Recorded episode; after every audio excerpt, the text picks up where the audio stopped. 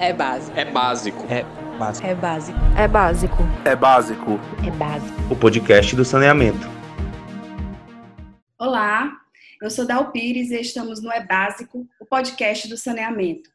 Hoje, excepcionalmente, o jornalista que conduz o É Básico junto comigo, Leonardo Costa, não participa por motivo de imprevisto aí na agenda, mas semana que vem ele vai estar aqui com a gente de novo.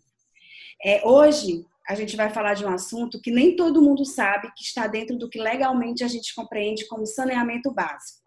Nós vamos falar de lixo, de resíduos sólidos. E para me ajudar aqui, eu convido o professor Fabrício Soler, né, que tem empreendido esforços aí nos últimos anos para simplificar o entendimento sobre resíduos sólidos.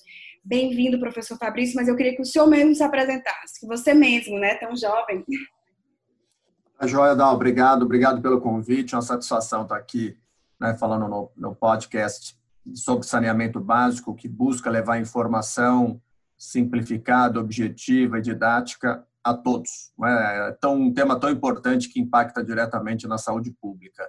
Meu nome é Fabrício Solero, sou advogado, sou mestre em Direito Ambiental, especialista em infraestrutura, energia e gestão ambiental.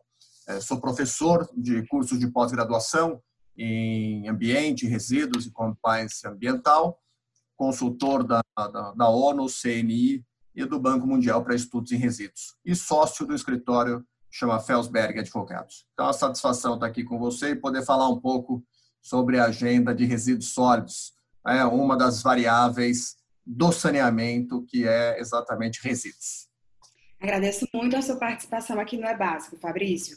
E eu começo te perguntando assim, é diferente a lei, é a mesma lei? Qual é a relação que tem entre os resíduos sólidos, o lixo, né, na linguagem mais popular, e saneamento básico? E por que, de repente, é, resíduos sólidos ele não é compreendido como saneamento básico logo de cara? É, talvez por um recorte histórico e mercadológico mesmo, né, de, de associar saneamento a água e esgoto e não a todas as suas é, variáveis, que significa água, esgoto, resíduos e drenagem. Então, nós temos o marco do saneamento, né, a Lei Federal de Saneamento Básico, que já traz esse conceito, é, incorporando ou compreendendo é, resíduos, água, esgoto e drenagem. Só que, não obstante o marco regulatório do saneamento trazer essas quatro variáveis, nós temos uma legislação própria, específica para resíduos, que é a Política Nacional de Resíduos Sólidos. É uma lei de 2010 que trata sobre o gerenciamento ambientalmente adequado dos resíduos no país.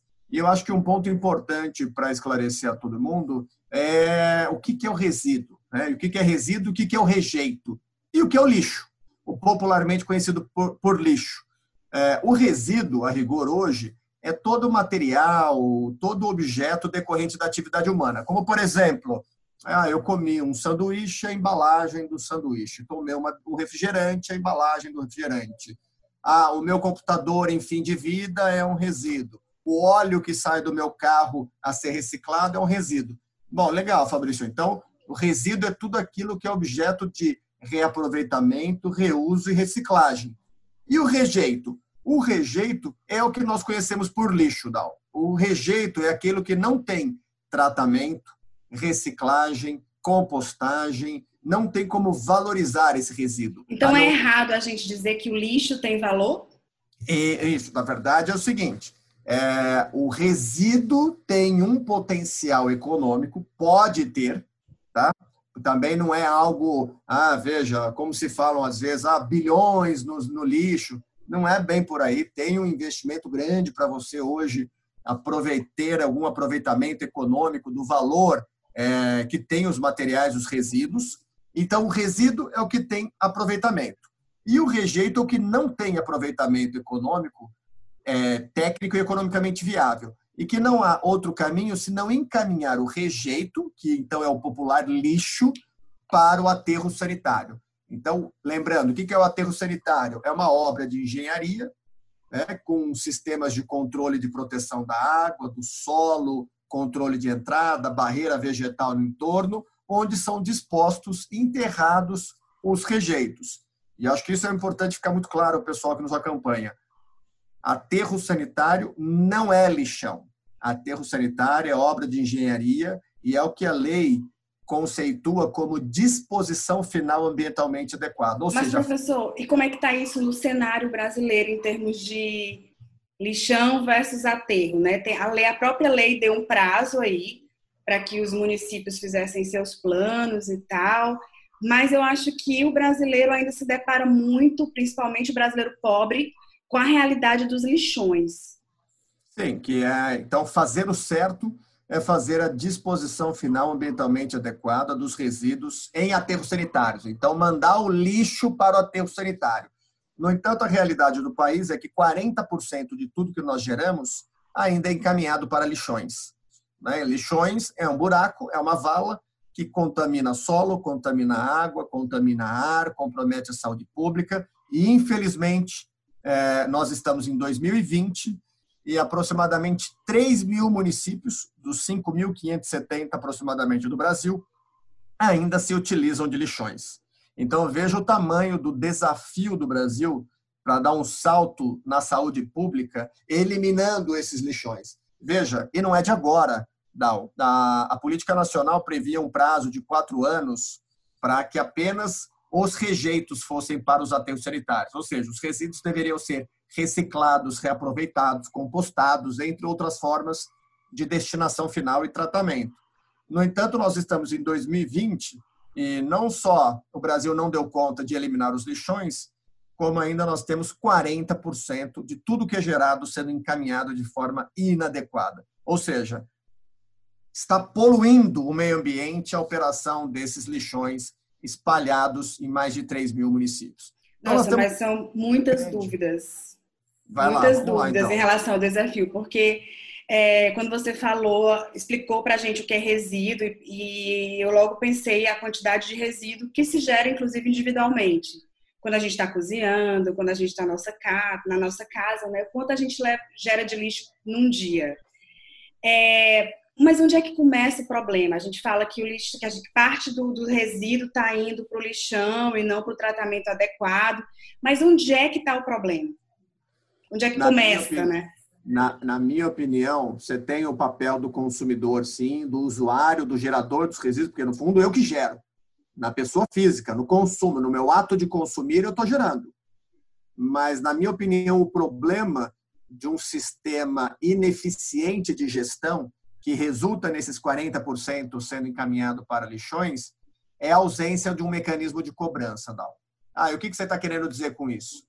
O cidadão precisa ter clareza que tem um valor para cobrir os custos dos serviços de coleta, transporte, tratamento e destinação final ambientalmente adequada dos resíduos e rejeitos. Mas é porque as pessoas acham que o, o, Estado, né, o Estado é tão maravilhoso que tem que pagar o destinamento do nosso lixo. Mas, na verdade, a gente Mas, paga, né, professor? Exato, não. E aí eu utilizo água e esgoto. Veja, o cidadão sabe que paga água e esgoto, o que deveria pagar. Entendeu? Isso é algo pacífico. Da mesma forma, o lixo. É mais uma atividade né, dentro do saneamento e que deveria pagar, inclusive, prestigiando o princípio do poluidor pagador aquele que gera mais paga mais, que gera menos paga menos. O problema é que hoje, no Brasil, é, o, a cobrança desse serviço, quando cobrado, ele é cobrado no IPTU. Então, o cidadão não sabe que paga, o desconhece. Então, não tem uma, não tem uma correlação entre a minha geração e o pagamento né, para fazer frente a esses custos. Então, diferentemente da água e do esgoto. Você abriu a torneira, deixou ela aberta, você vai pagar mais no final do mês. É ponto. Luz. Você acendeu mais a luz, usou mais energia, você paga. Agora, o resíduo, veja, primeiro que o cidadão não sabe que paga, porque vem no IPTU. E depois não correlaciona a conduta. Por isso que, para mim, o cobrar é, do gerador tem um efeito pedagógico. Então, é para ajudar o cidadão a entender a importância do tema e para ajudar a orientar as condutas, como você mesmo deu exemplo. Estou lá em casa, cozinhando, fazendo, gerando resíduos, separando, mas quem coleta? Será que está coletando com EPI, caminhão certo? Quem transporta? Vai para onde? Vai para um aterro? Veja, enquanto os lixões estão distantes do cidadão, ele não tem conhecimento, ele não consegue é, ter a mesma afinidade com a gestão de resíduos como ele tem com a água.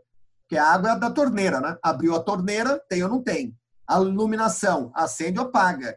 Então, são serviços que estão mais no nosso dia a dia ali, né? É, é, ter uma correlação maior. E isso ajuda a melhoria da conduta. E você veja, em, em São Paulo, quando teve o problema da escassez da água, aumentou o valor da tarifa, o consumo reduziu. É causa e efeito. Não tem segredo. E, para mim, o resíduo passa por isso, pela cobrança. Passa pela cobrança e, ao mesmo tempo, me chamou a atenção quando você, quando a gente atrela, né, essa produção de resíduos ao consumo. Na verdade, o primeiro passo seria a gente consumir menos, observar mais o que, que a gente está consumindo. De repente, a gente descascar mais do que desembalar, né? Como diz o ditado na cozinha. é, talvez sim, consumir melhor. Não sei se é consumir menos, mas consumir melhor. É, é mais do que isso, veja, Dal, ainda que eu consuma melhor, vamos imaginar um cenário que eu consuma melhor. Então eu compro uma embalagem mais leve, reciclável, mas aí chega, passa o caminhão, coleta tudo e manda para um lixão. Bom, e aí, qual é o efeito do consumidor dentro desse papel? Né? É inócuo. E o que foi que eu fiz com essa embalagem? Eu deixei ela num estado ok? Exato, pra... apropriado para reciclagem, para potencializar uma nova cadeia econômica, para reciclar, virar um novo produto e tal. Mas veja, o sistema não funciona. Então, o pressuposto não é só a conduta. A conduta do usuário é importante, sim, mas ela vem lastreada por um sistema. Nós temos um problema de sistema, de não ter um sistema que prestigie essa conduta num consumo mais responsável, numa separação, onde eu cumpro o meu papel de cidadão, o consumidor, de separar o seco do úmido, disponibilizar para coleta corretamente, a coleta pegar o seco e levar para reciclagem, só que, veja, nós estamos nós com um problema no país em que nós estamos mandando para um lugar inadequado. Você imagina tratar o resíduo. Está longe ainda, infelizmente. Você tem algumas, algumas iniciativas isoladas que podem ser exemplos, mas a rigor é, nós estamos distante do desejável. E talvez a cobrança, e lógico, naturalmente acompanhado de um processo né, de informação, educação, conscientização do cidadão e do consumidor, sem dúvida alguma, tende a fazer diferença para a gente melhorar a gestão. Certamente a educação ambiental é um ponto, né? Inclusive é um ponto que, eu, que a gente chama a atenção porque a gente percebe que, por mais boa vontade até que você tenha de cuidar melhor do seu lixo, existe toda uma, toda uma informação ali que hoje circula na internet, tudo bem, mas que não é complicado, é difícil mesmo, dá um pouco de trabalho, e é importante que as pessoas tenham consciência disso, né? Do, da contrapartida que estão dando ali por, por, por estar nesse planeta de repente. Exato. Agora, é, veja, se não tiver todo esse conjunto de estrutura funcionando, né, a informação chegando, capacitando, o poder público estruturando o sistema, fazendo com que o usuário seja parte dele, é, nós não resolvemos. E o problema, até acho que é importante frisar isso, não. A eliminação dos lixões, ela não foi imposta por prazo de quatro anos. O lixão já é proibido desde 1981 no Brasil, que a Política Nacional de Meio Ambiente proíbe poluição, lixão sendo uma forma de poluição. Poluir curso d'água, solo, também é crime ambiental. Então, veja, desde 98 também. Então, não é de agora, não é um assunto novo. E até o momento nós não conseguimos resolver, o país não conseguiu resolver. E o que se alega, se sustenta, é que a resolução desse problema perpassa pela que é o que a gente chama de sustentabilidade econômica financeira, que é que eu traduzi pela forma de cobrança, seja via taxa ou via tarifa, por exemplo. Mas a gente sempre está falando de forma que ou cai no cidadão ou cai ali no governo. Como é que você vê a responsabilidade de quem produz, né? De quem produz os, os resíduos. Os produtos. Exato. Então, esse também tem. Essa aí, a, a responsabilidade de quem fabrica, importa, distribui, comercializa produtos que estão sujeitos à logística reversa. Logística reversa é exatamente esse mecanismo de viabilizar o retorno do produto após o uso para a reciclagem. Quais produtos? Pneus, embalagem de agrotóxico, lâmpadas, pilhas e baterias, produtos comercializados, embalagens em geral, entre outros, aí o setor empresarial tem obrigação de implementar um sistema de logística reversa no Brasil é, para viabilizar a recuperação desses materiais.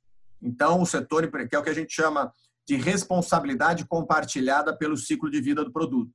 Então, fabricantes, importadores, distribuidores, comerciantes devem adotar um conjunto de medidas para viabilizar o menor impacto possível ao ambiente decorrente desses resíduos. Por exemplo, utilizando material pós-consumo, embalagem reciclada, reciclável, é, usando produto concentrado. Você pode ver que no supermercado hoje é comum. Você já vê refil com um grande volume. Você já vê também é, os produtos que são fabricados com resina pós-consumo, com plástico reciclado, produtos concentrados. Então, essa é, um, é uma forma que o setor privado, o setor empresarial, encontra para melhorar os seus produtos e gerar a menor quantidade possível de resíduos. Mas, sem dúvida, gera e tem que fazer frente a esse sistema. E acho que é um desafio que está posto. Como você colocou, o usuário tem um papel, o poder público tem outro e o setor empresarial outro. No todo, é o que a gente chama de responsabilidade compartilhada pelo ciclo de vida. Cada agente vai ter uma atribuição que é individual e é encadeada, sem o qual nós não temos uma melhoria do ambiente, nós não temos uma melhoria né, da qualidade ambiental se o poder público falhar, o setor empresarial falhar ou o consumidor não cumprir com a sua obrigação. Fabrício, e tem algum modelo assim mundial que, que você considere assim uma referência? E eu queria também que você posicionasse o Brasil, como é que está o Brasil em termos de resíduos sólidos comparado a esse modelo mas o modelo especificamente de logística reversa? O modelo que você acha que funciona, que é o que é, o que é possível fazer, é o melhor o melhor a fazer dentro de um político de resíduos sólidos. Então, aí eu vou, aí eu vou fazer um, vou me dar aqui a, a liberdade de fazer um parênteses, porque muito se fala das experiências europeias, é, que na Europa tem tem boas práticas e que o Brasil poderia se inspirar. Mas quando você olha que, por exemplo, Portugal tem bons exemplos, tem uma boa gestão ambiental, mas Portugal tem 10 milhões de habitantes. Portugal é do tamanho do estado do Paraná. Então, é, é, é difícil olhar o Brasil e as suas particularidades e ter algum modelo inspiracional com 8 milhões e meio de quilômetros quadrados, 210 milhões de habitantes. Tudo no Brasil é elástico, tudo é mega. Então, e aí por isso que eu, eu, eu sempre prezo, é, é, Dal, e, e oriento que qualquer gestão de resíduos perpassa por uma visão sistêmica. O que, que significa? Eu tenho que levar em consideração critérios ambientais, econômicos, tecnológicos, culturais, de saúde pública. Então, eu não posso ficar com viés só ambiental, só econômico, só tecnológico. Não, eu tenho que olhar o todo. O Brasil comporta sistemas mais modernos de tratamento de resíduos? Veja, nós estamos com um problema com 3 mil, lixões, com 3 mil municípios que usam lixões. Não adianta eu tratar ou ter ideias mirabolantes com sistemas altamente sofisticados se eu não estou fazendo o mínimo. Eu não faço o básico. Qual que é o básico? Não poluir. Né? Eu ainda continua, o país continua a poluir, o cidadão continua a poluir.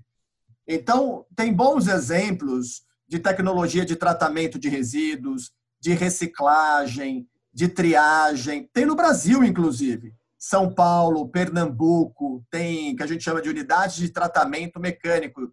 São grandes equipamentos, aí com um investimento aproximado de 50 milhões, aproximadamente, e que ajudam a desviar o volume que vai para o aterro. Então, ao invés de encaminhar tudo para o aterro, passa por essa máquina, separa o que é reciclável, o que pode ser aproveitado, e o restante, o residual, ou seja, o rejeito, é encaminhado para aterro. Então, tem coisa boa acontecendo no Brasil.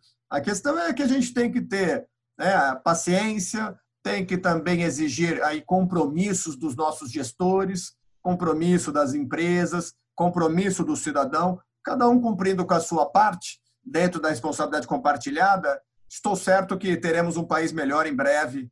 É, pelo menos as previsões dizem mais quatro anos aí para a gente eliminar os lixões. Então, eu acredito na capacidade aí de articulação do, dos governos federal e estadual para ajudar os municípios a resolverem esse problema.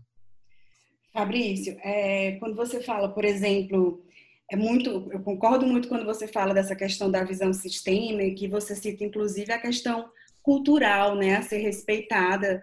É, quem é que move a, a, cadeia. Agora eu fico, agora eu vou ficar sempre na dúvida se eu chamo, se eu devo chamar lixo, como é que eu devo chamar. Mas quem é que no Brasil move a cadeia do lixo, digamos assim, para que é, o impacto ruim, digamos assim, ambiental seja menor? E, e também te pergunto se existe é, um montante de investimento que o Brasil estime, né, em termos de Brasil mesmo, para organizar a situação dos lixões e tudo, é estimado um valor de tanto. Você tem Eu acho que número? teve um estudo recentemente, é, são dezenas aí de bilhões para resolver o, o problema. É, e a sua, respondendo a sua pergunta anterior, aí eu, eu vou dar um exemplo, que até eu comento isso, né? mas veja, quem movimenta a roda, de onde começa? Eu vou dar o um exemplo do canudinho. Câmara Municipal do, de município de 10, 15 mil habitantes aprova a lei para proibir canudinho. Não, legal. Incrível. Aí você vai lá e fala o seguinte: município, você tem plano municipal de gestão integrada, que é a ferramenta de planejamento? De... Não. Município, você cobra pelo resíduo? Não. Município, você faz disposição final ambientalmente adequada? Não. Então veja, você quer fazer o que com a lei do canudinho? Onde vai chegar? O impacto é, é, é risível. É nada. Entendeu? Não é o problema não é o canudo, o problema é sistêmico. E não é, é, é para mim, a força motriz são os titulares do serviço, que é o município. O município é o titular do serviço. É ele que executa e presta o serviço e coloca à disposição o serviço do cidadão, né, do usuário. Então, eu entendo que ele que tem condições de criar as ferramentas de cobrança, de demonstrar a importância do tema, do cidadão, né, de fato, internalizar melhores condutas. Porque, por exemplo, fala-se fala muito de coleta seletiva. Aí você tem lugares que começa, dá três, quatro meses, acaba. Acaba porque não tem recurso, acaba porque não tem mobilização. Quer dizer, você instruiu o cidadão, preparou, mobilizou, começou a executar, deu quatro, cinco meses, desmobiliza. Ah, porque faltou recurso, ou por algum outro problema. Então, falta uma visão de longo prazo para a gestão de resíduos. Né? Infelizmente, ela acompanha a gestão é, política, é quatro anos, e não se tem uma visão de longo prazo. E aí eu defendo ah, os arranjos regionais. Os municípios se organizarem, não precisa ser necessariamente por consórcio, mas se organizarem e ter um aterro privado que os atenda. Por exemplo, entendeu? não precisa o município cuidar de implementar aterro, até porque o município tem que fazer frente a outros investimentos que são tão prioritários quanto educação e saúde, fundamentalmente. E ter um privado, porventura, que possa atender, possa ajudar a resolver o problema, que faça operação, que conheça o negócio. É... Então, acho que tem, tem um caminho, e eu acredito que o governo federal, que tem um programa Lixão Zero, teve agora o novo marco regulatório do saneamento, eu acho que tendem a, a, a ser veiculadas diretrizes que possam ajudar nesse, no saneamento ou no encaminhamento da questão ambiental para que a gente tenha uma gestão ambientalmente adequada no médio prazo. Fabrício, você citou aí o marco legal do saneamento. É, de que forma essa nova lei impacta a questão dos resíduos sólidos? Olha, é, eu acho que tem talvez dois pontos fundamentais do novo marco é, regulatório, do, do, da atualização, né, da do marco regulatório de saneamento. O primeiro, que trata da cobrança. Eu falei aqui inúmeras vezes, agora o novo marco legal deixa isso claro. O poder público precisa assegurar a sustentabilidade do serviço. Precisa cobrar. Se isso não cobrar, pode ser enquadrado como renúncia de receita, deixar de cobrar, e isso ser, inclusive, considerado improbidade administrativa. Então, esse é um primeiro ponto, que buscou harmonizar a necessidade de se buscar uma fonte de custeio ou dispor de uma cobrança específica para o serviço de manejo de resíduos sólidos. Esse é um, esse é o pilar, na minha opinião. O segundo é a mudança do prazo. Né? Estendeu-se o prazo para disposição dos rejeitos para 2020, agora dezembro deste ano, e permitindo a prorrogação do prazo para 2021, 22, 23 e 24, a depender do porte do município e de forma condicionada, ou seja, o município pode ter o prazo para 21, 22, 23 ou 24, a depender do seu tamanho e, se tiver plano municipal de gestão integrada de resíduos, e se também dispor de mecanismo de cobrança. Se não tiver um desses dois, se não tiver os dois, o prazo expira agora em 2020, dezembro de 2020. O que pode acontecer? Veja, as administrações, os municípios podem sofrer com ações ambientais, ações civis públicas, com pedido de reparação de dano, interrupção da atividade do lixão, entre outros. Pode importar em penalidade de multa administrativa, multa aplicado pelo órgão ambiental, que pode chegar até 100 milhões, até 50 milhões, desculpa. E também pode importar em crime. Né? Nós temos a lei de crimes ambientais e pode também a mesma conduta de continuar uma operação de lixões ser considerado é, crime ambiental e, portanto, sujeito aí não só ao município pessoa jurídica, mas à pessoa física também na qualidade do gestor. E durante essa pandemia, a gente já está se encaminhando para o final, mas é, durante essa pandemia, vocês conseguiam fazer muita relação entre acesso à coleta e saúde? Como é que mudou alguma coisa no setor essa pandemia? Na verdade, na minha opinião, primeiro que mudou a percepção do, do cidadão em geral que até então muitos trabalhavam fora, fora de casa há muito tempo, não tinha noção do que gerava e quanto gerava e quão é importante ter um sistema que funciona, né? Porque geralmente é, é, via o lixo no final de semana, né? Muitos, especialmente das áreas mais concentradas, né? Mais conurbadas, as grandes metrópoles, onde o pessoal fica fora grande parte do tempo, é, via o lixo de final de semana, né? A casa a rigor limpa né, com o resíduo colocado para coleta. Eu acho que esse período da pandemia demonstrou quão eficaz é o nosso sistema de limpeza urbana. As cidades permaneceram limpas com toda essa sobrecarga né, de todo mundo que foi para as casas. É, então, a indústria teve uma diminuição da sua atividade, os varejos, ah, os estabelecimentos comerciais, aqueles que geram né, em grande escala e volume, é, geraram num volume diminuto. Já o residencial doméstico explodiu, porque foi todo mundo para casa. E muitos se valendo de comida, né, pedindo comida é, e vendo a quantidade de resíduo que gera. Eu acho que isso teve um efeito pedagógico, na minha opinião, também, para visualizar, para as pessoas entenderem ou compreenderem a importância do tema. Eu acho que minha, a, a pandemia trouxe essa reflexão de Pô, eu gero, gero tudo isso, né? eu consumo tudo isso, precisa tudo isso de embalagem, né? para onde vai tudo isso? É, então, acho que deu uma mexida um pouco com as pessoas num processo de revisitar é, conceitos ou, no mínimo, se aproximar do tema. Não, inclusive reconhecendo né, o trabalho do pessoal aí do, de coleta de lixo, porque se mostrou nessa pandemia como um serviço essencial, porque na verdade é, né? As leis, os decretos, normalmente não costumam incluir esse pessoal lá como essencial, mas são, né, professor? Exato. Os agentes de limpeza fizeram um trabalho impressionante, incrível. Mas, sem dúvida alguma, atividade de interesse público, para mim, é prevalente. Tudo funcionou.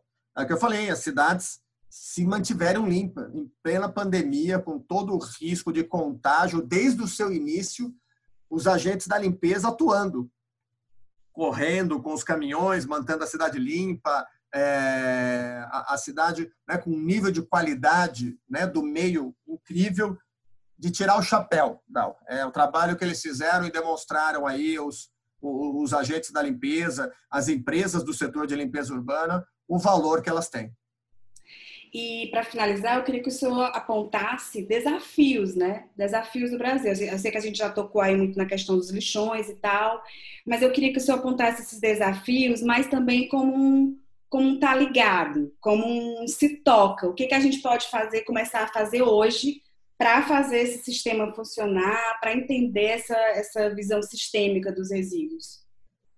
Eu acredito que tem é, a internalização do conceito de economia circular, que é um tema moderno, novo, né, de circularidade, de menos extração de matéria-prima, de mais utilização de serviço e menos produto, uma revisitação econômica. Eu acho que esse é um tema muito bacana que está na pauta. As empresas estão aí é, buscando compreender como internalizar isso nos seus produtos. Então, acho que economia circular é um tema bem interessante, que conversa também com reciclagem, é, que é a gente potencializar os nossos índices de reciclagem, que sempre foram índices bem sofríveis, é, inferiores a 10% historicamente, é, na média. Eu acredito que essa é uma frente importante para a gente trabalhar isso conversa com uma outra, uma melhoria da coleta seletiva é, e dos sistemas de logística reversa implementados pelo setor privado empresarial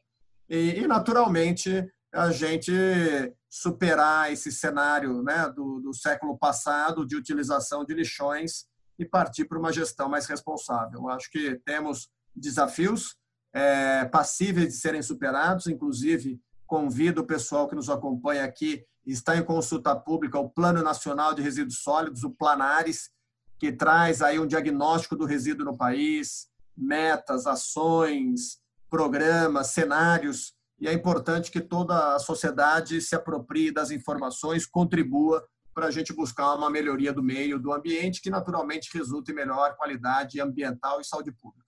Essa consulta pública vai até quando e a gente acessa onde? está no site do Ministério do Meio Ambiente.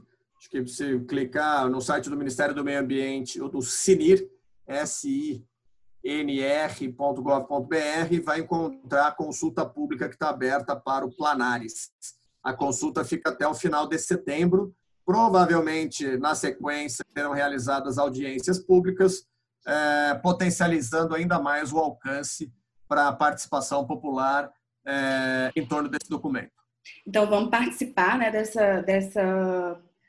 Manifestar nossa opinião, porque às vezes a gente reclama lá no final, quando a lei já está aprovada, e às vezes as pessoas não ficam nem sabendo que, que pode opinar de qualquer jeito, mas pode, né? Isso é importante Exato. também. Tá, e, e depois, eu sempre, é, inclusive nas minhas aulas, eu comento isso, que é sobre o princípio da participação. É, eu acho que nós pecamos na formação no Brasil do cidadão para ele a participar para estar movido a participar, para ter uma participação natural, espontânea né, e, e, e, recorrente. A gente só participa, por exemplo, quando vai mudar o zoneamento do bairro, que vai atingir a sua rua, vai mudar. Não, veja, falando participar no, no macro sentido, né, no lato senso, participar das políticas públicas, participar na vereança, participar com os deputados aos, aos quais recebeu a sua confiança, o seu voto, participar não só politicamente, mas participar numa melhor na construção de uma melhor sociedade. Depois não adianta, ah, foi aprovado, ah, foi, fez a sua parte. Se não fez, fica difícil reclamar. Então, eu acredito que esse é um processo fundamental e o plano está aí para isso. E considerando o nosso canal aqui dedicado a saneamento, que todos participem, interajam e se envolvam, se envolvam com o processo de consulta pública. E você também tem livro publicado, né? Também simplificando essa linguagem do saneamento. Fala um pouquinho para a gente e, e, onde tem. Tá, vou aproveitar, né, Tartas? É isso aqui, ó. Gestão de resíduos sólidos, o que diz a lei. O livro, ele, ele traz uma releitura da Política Nacional de Resíduos, da Lei 12.305 de 2010, de uma forma mais simplificada, né? menos jurídica, de uma forma mais pragmática, passível de ser entendida por qualquer profissional, por qualquer leitor, por qualquer interessado na área. Tanto que o livro ele não é dedicado ao mundo do, ao mundo jurídico.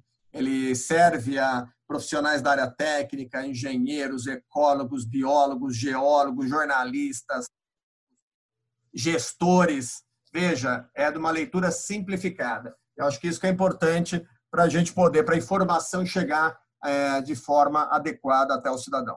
Maravilhoso. Pois Fabrício Soler, é Soler mesmo, né? Eu estou pronunciando correto o sobrenome. Perfeito. Eu agradeço muito, muito a sua participação aqui no É Básico. A gente ainda está construindo uma rede, a gente ainda está tentando chegar em pessoas que pensam saneamento, que têm ideias, que têm, enfim, sem, sem inclusive discutir muito a questão ideológica dessas opiniões. A gente quer mesmo é ouvir as pessoas participarem. E eu gostei muito da sua participação. Foi um prazer enorme. Não, tá joia. Eu agradeço de novo, cumprimento a iniciativa e conte comigo. Tá bom? Ok, o É Básico fica por aqui. E quem quiser fazer contato, indicar sugestões de entrevistado, é só entrar em contato com a gente pelo básicopodcast.gmail.com e a gente está também lá no Twitter e no Instagram. Acessem. Valeu!